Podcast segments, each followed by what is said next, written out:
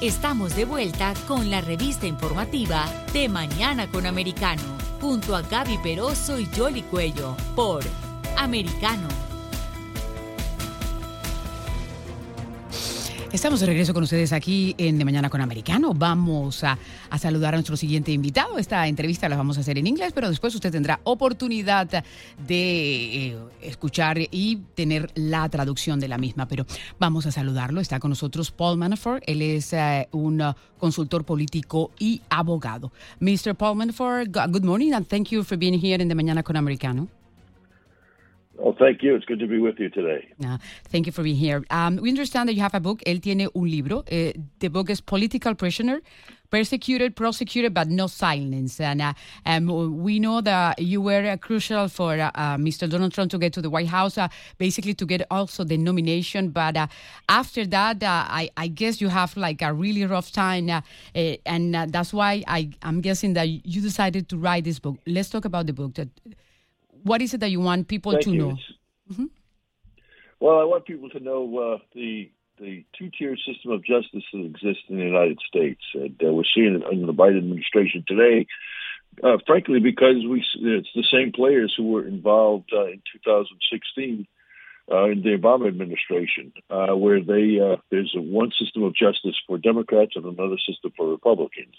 I was targeted, unfortunately for me and my family, because I was close to President Trump, and they were looking to bring down President Trump, and they thought that they could get me to tell lies in order to uh, uh, to show that uh, his campaign was not legitimately uh, elected in president. In fact, uh, I, the ironic thing today, if you look at January 6th, is that uh, you know the argument that January 6th represents the biggest threat to democracy, uh, you know, falls falls really you know, apart when you look at the same players who are pushing the narrative of January 6th with the same players who refused to ele- accept the election of 2016, and not just for one day, but for five years, uh, went after Donald Trump saying he was not legitimately elected president. Uh, you know, so a lot of the same issues that uh, that caught me up in 2016 and 17 are what uh, you're seeing play out today in the Biden administration. But why do you think we got to this situation in the, the United States? Because uh, many people, when they think about America, they think about uh, justice and liberty. And since you were telling that there is two, two types of justice here, uh, well, there is there is not a, a, message that that represents uh, this country. Yeah, that's a scary thing, and and the reason I think there are lot, several reasons, but I think the biggest reason is the Democratic Party is not the Democratic Party that uh, has existed in this country going back to Andrew Jackson. It's uh, it's been hijacked by a bunch of woke leftists uh, who don't have a sense of of uh, our constitutional rights and care about not our constitutional rights but about power. Uh, and I think you see playing out today with the two-tiered system of justice, with the attempt to censor uh, uh, uh, any opinion that differs from them, uh, with the the you know, not caring about uh, the lawlessness in the cities if it plays to the unrest that's necessary for them to continue their assault on American freedoms. Uh, it's, it's playing out all over the country, and but there's a good news. I mean, the good news is the American people see it, and uh, and the consequences that the country is facing today, I think, are going to be begin to change uh, in November when Republicans take control of, of, I believe, both houses of the Congress. And I talk about this in my book. I, I discuss, you know, the causes of uh, uh, of what uh, allowed the left to hijack our political system and our law enforcement system, uh, and how it affected me personally and my point in the book is if it can affect me personally, the the average American who uh, is not as active in political process as I was and am uh, has no chance to withstand it. And you see that with the assault on parents today uh, in education. I mean, it's it's so many different layers, and that the left has permeated the process uh, and hijacked the Democratic Party. And unfortunately, President Biden sitting in the White House is a captive of that left and uh, and uh, every you're going to continue to see over the next uh, couple of months, and really, I think over the next several years, every time Biden is in trouble, he's not going to go back to the center. He's going to go back to his what is his real base in the Democratic Party, not his historic base, and that real base is the woke left. But do you think that the elections are enough to change the route? Because uh, there was an, a poll that was released this uh, week from Yahoo, and it says that 53 uh, uh Democrats and 52 uh, Republicans thinks that uh, the United States as a democracy is going to be lost anytime soon. Well, I, I, don't think the election is enough. I think it's a start. I think that the Republicans then have to do their part in, in next year in controlling the, the congressional committees to do several things. One, to be promoting policies. Frankly, the, the roadmap on the policies was set out by President Trump and his administration because exactly the issues that Biden is failing on that has caused high inflation, energy, the energy crisis, the supply side crisis, are the areas where President Trump succeeded. And so his uh, the economic program that's necessary for Republicans to adopt uh, is it, that blueprint is set. And I think Republicans have to, you know, move back into that arena again take after they take control of the Congress. Additionally, I think there's got to be investigations where we expose how the left has has weaponized our our, our legal system uh, and our uh, law and our law enforcement system, and we have to sh- expose the Gascons and the DAs of this world who are not committed to their job, uh, what they take the oath of office for, which is to pursue violent crime and to punish it, but I have a political agenda that they're promoting at the expense of everyday Americans who are suffering the consequences. We see that not just in the cities, but we see that in Washington too, with Merrick Garland ignoring these protesters who are violating the laws by protesting the Supreme Court justices' homes and, and sending a signal uh, that you know that he's going that the justice system and the Biden administration will make their own decisions on what to prosecute based on their political agenda, not based on the law. And how do you? So Republicans have to mm-hmm. step up. But don't you think that political parties are also the problem? How do you drain the swamp? Well, I think we've again the start is going to be the Congress, uh, and then Republicans have got to strongly promote an agenda that shows that they are committed to draining the swamp. When Ronald, uh, when uh, Donald Trump was elected president in 2016, you know, he was campaigning against not just Democrats but Republicans uh, because he was campaigning against the establishment, which was set up in Washington, which he claimed forgot the everyday Americans' uh, concerns and issues, and f- were focusing only on you know the, the lives they were leading in Washington. Trump started to change that that uh, uh approach uh, but frankly, he needed the additional four years to institutionalize it. Uh, I think that the Republicans have got to recognize that they can't go back to business as usual pre uh, 2017, but have to go back to pushing an agenda that focuses on Main Street, not Wall Street, which is the Democrats' haven, not the Republicans. So there's no reason for us to be uh, promoting it. Uh, and focuses on the, the constitutional rights of every, all Americans, not just uh, uh, a small segment of it.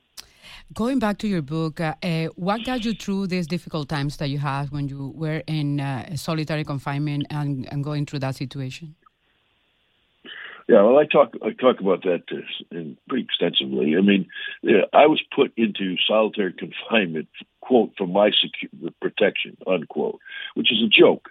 Uh, you know, solitary confinement. I was sitting in an an, an eight by ten uh, cell, no windows, no contact with human beings. Uh, and I was there for a reason. Uh, you know, the special prosecutor was trying to break me. Uh, and he wanted to break me because he wanted me to agree with his narrative that uh, Donald Trump had colluded with Russia, which was not true. And, and so my feeling all, all along was I was not going to let them, uh, get, you know, get me to say something that wasn't true, no matter what the what the price was that they were put, uh, uh putting me through with solitary confinement for a year was was part of that price. Um, again, I get into that all in the book. It's it's a lot more nuanced than I just said, but but it's it was clear what they were trying to do to me from the beginning. And when you look at Hunter Biden and, and some of the people who were have not been prosecuted when the cases against them are much stronger than they were against me, where you don't have to rely on somebody to lie. Uh, they have all the evidence right in front of them. Yet this just this Department of Justice is ignoring it. Uh, and again, that's part of the two-tiered system of justice that I talk about in the book. But eh, was there something else that got you through those moments? Uh, I mean, your family, your faith. Well, oh, well, certainly surviving the moment uh, took you know started with my faith.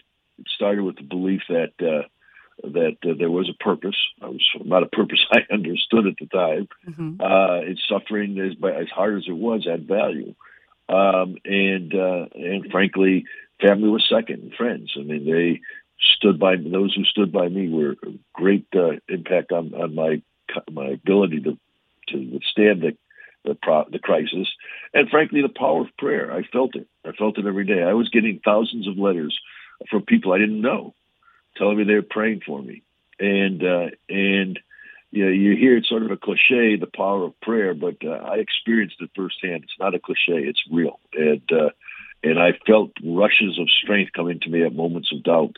Uh, and, uh, and it's still with me today. And people are still coming up to me and telling me they're praying for me. And I thank them very much, and I let them know that their prayers work. You were pardoned by President Trump. Are you done with politics, or you're going to keep uh, going and you're going to keep fighting for uh, uh, what you believe? No, I'm, uh, no, I'm not done with politics. Uh, I mean, I'm, I'm tacitly sort of putting my toe back in the water, uh, but I, I believe in the American system, and I see it under assault today, and I'm not willing to just accept that any more than I was willing to be accept accept being assaulted personally in order to lie here to convict Donald Trump. So yeah, I am committed. In what capacity I haven't really decided yet, but I'm speaking out. My book is is a, is a means about being politically connected, uh, and um, I'm going to continue to do that. And what is your message for the future generations that uh, maybe are thinking about politics, but uh, see what's going on, and maybe they're not just uh, willing to to do it? Well, I think it does take sacrifice, but the sacrifice is worth it when you look at what's at stake. And uh, uh, you know, the Constitution and our rights as Americans and our special place in the world, the shining city, as Ronald Reagan used to call it, is under assault. And if we just say that it's not worth defending, then we are basically giving up all of that without a fight, and we can't do that. And so I encourage people as much as it is a sacrifice, and it truly is, both to your individuals and to the families. But it's you know the greater good requires it. And uh, do you have an opinion about what's going on in the economy right now? Because everything is interconnected, and it's not only politics; it's economic. Because uh, sometimes when the economy is good, many people just don't pay attention what's going on. But uh, right now, everything is uh, uh, in a really hard, hard time for the economy in this country. What do you think about that? Well, I think it's it, it, stresses a very important point and underscores it in bold and bright and neon lights. Who is president matters, and uh, uh, and Donald Trump as president was focused on delivering a strong economy to help Main Street Americans, working Americans, uh, and he did. Uh, Joe Biden was elected president with a woke agenda, a leftist agenda, a socialist agenda, and uh, and you're seeing the consequences of it today.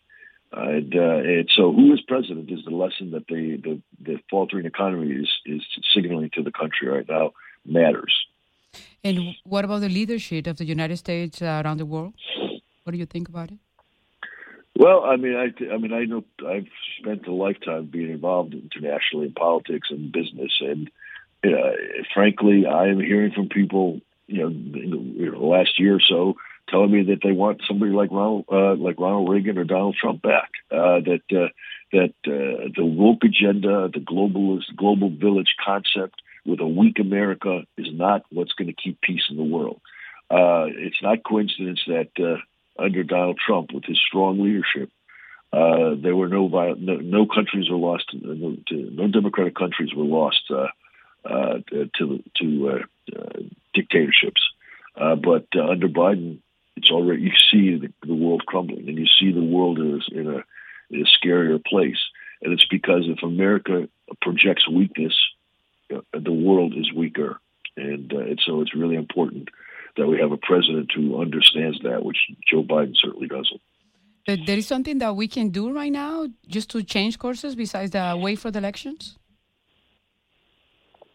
Well, I think speaking up, participating in, in, in school board meetings, for example, and uh, uh, not accepting the, the the the violence in the streets is uh, as inevitable, and, and, and, I think that's involved involving the citizen uh, citizens of, of our country, you know, in pushing back. Uh, it's it's you know the left has been quietly trying to do this not for the last four years, but for probably you know for over hundred years in some capacities. Um, yeah, and uh, it's important for everyday Americans to engage and to push back and to let the media know as well, because the media is complicit in all of this. They've been the, you know, the the you know, the other leg in the stool uh, for the left to get away with uh, what they're pulling. So we're going to be seeing a lot of you because you're going to be promoting your book, right? Is available everywhere right now? It's not available yet. It's coming out on August 16th. Okay. Uh, it can be pre-ordered right now. Amazon has it. Uh, Barnes and Nobles has it. Simon Schuster has it. So you can go online and pre-order it, and it'll be out August 16th. And yes, I'll be uh, I'll be making the circuit. Okay, so going to be seeing you. You were persecuted and prosecuted. Is there any specific person that you have in mind that you like to see uh, being punished for what they did to you? Uh, uh, I mean, I've moved on. I, I, I'm not full of anger or hate uh, yeah, I suffered, but I, I, I came out a better person. Um, the system uh, is what I want to see change, not uh, any one particular person, whether they lied or whether they had their own political agenda at the expense of our, our constitutional rights. I mean, I call it out in the book, but I, I'm, I'm not trying to look backwards and I'm not trying to litigate uh, the abuses I have. I just want to move on with my life and my family. At the end of the day, the spirit of America is still alive, right? I'm sorry? Que at the end of the day, the spirit of America is still alive. I, I believe it is, yes. And I think you're you're seeing it fight back now that they see what's going on, and I think it's going to grow. What do you think is going to happen for 2024? Well, I think the Democrats are in total turmoil already. Uh, you know, it's pretty ironic. It's crazy, really, when you think about it. You know, 16 months into a into a government, and they've already just considered to be uh, a lame duck. And uh, and so yeah, I think the Democrats are going to find, especially starting with this after November's elections, that they're going to be in a in a fight between uh, the left, which sees it as an opportunity now with the decimation of the Democratic Party to take it over at its core, uh, and uh, and the historical Democratic Party, which frankly, if they don't get their act together, they're not going to exist anymore uh, which makes chances for Republicans much better. Um, but again, Republicans can't just sit back and watch the Democrats. We've got to project to the American people that uh, we have an agenda that focuses on them and their needs. Uh, that we are not a Washington party, we are a national party that looks at Main Street, uh, and we have to, you know, do our part in presenting that that that program. And finally, you mentioned uh, January 6th, they are doing uh, uh, hearings. Uh, this is the third, and they're going to do five. What do you think is going to happen with that uh, investigation, with that committee, of what they are finding there? Uh, do you think that it's going to go somewhere?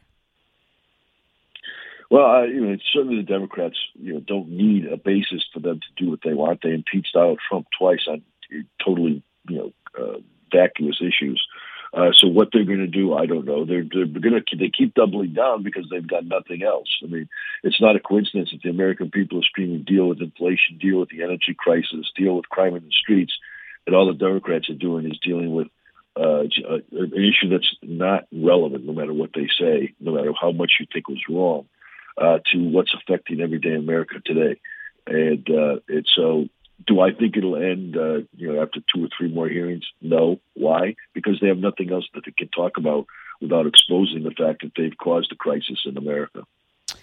Well, Paul Manafort, and the book's going to be out in uh, August 16, almost a, month from now. anything else that you want to say?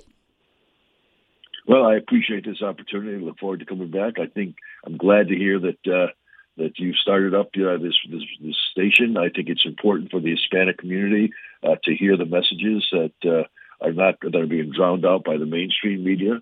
And I encourage you to uh, be as active as you can. And I'd love to come back and talk to you again. You are welcome. Thank you for being here in the Mañana con Americano. Thank you for having me. Paul Manafort, political consultant and attorney that have a book uh, it's, uh, called Political Prisoner, Persecuted, Prosecuted, but No Silence. It's gonna be out in August 16. Vamos a hacer una pausa, regresamos enseguida con más aquí en De Mañana con Americano.